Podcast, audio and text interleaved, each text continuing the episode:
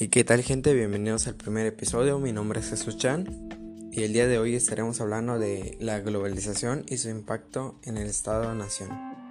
Como sabemos, la globalización es el aumento continuo de las interconexiones entre las diversas naciones del mundo en los ámbitos económicos, políticos, sociales y tecnológicos.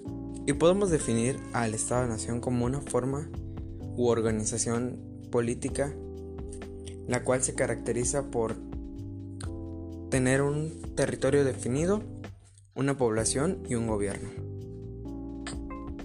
Una vez sabiendo esto, ahora sí podemos demostrar la relación que existe entre estos dos términos.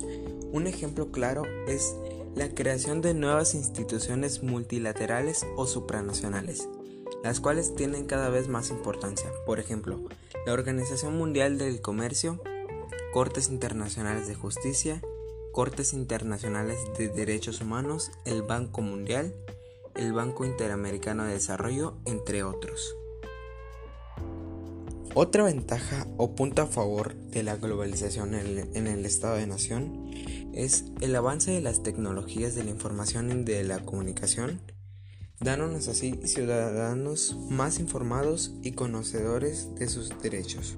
Sin embargo, no todo es favorable. Una de las consecuencias más importantes es que los estados pierden parte de su soberanía y autonomía para decidir por sí solos la decisión de sus problemas, mientras que las organizaciones internacionales como el G7 y las empresas multinacionales adquieren más importancia en esas decisiones.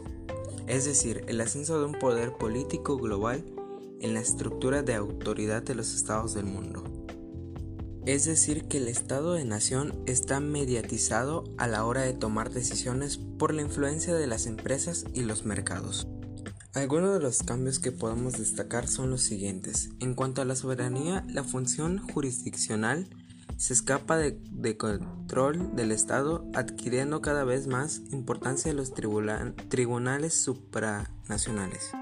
En cuanto al territorio, hay que destacar que con la globalización se supera el concepto de frontera y el territorio no se limite para, el para ejercer la competencia exclusiva del Estado.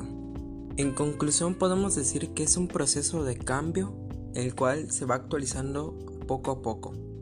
Hoy en día es difícil encontrar estados homogéneos. Las estructuras son complejas, multiculturales, pluriétnicas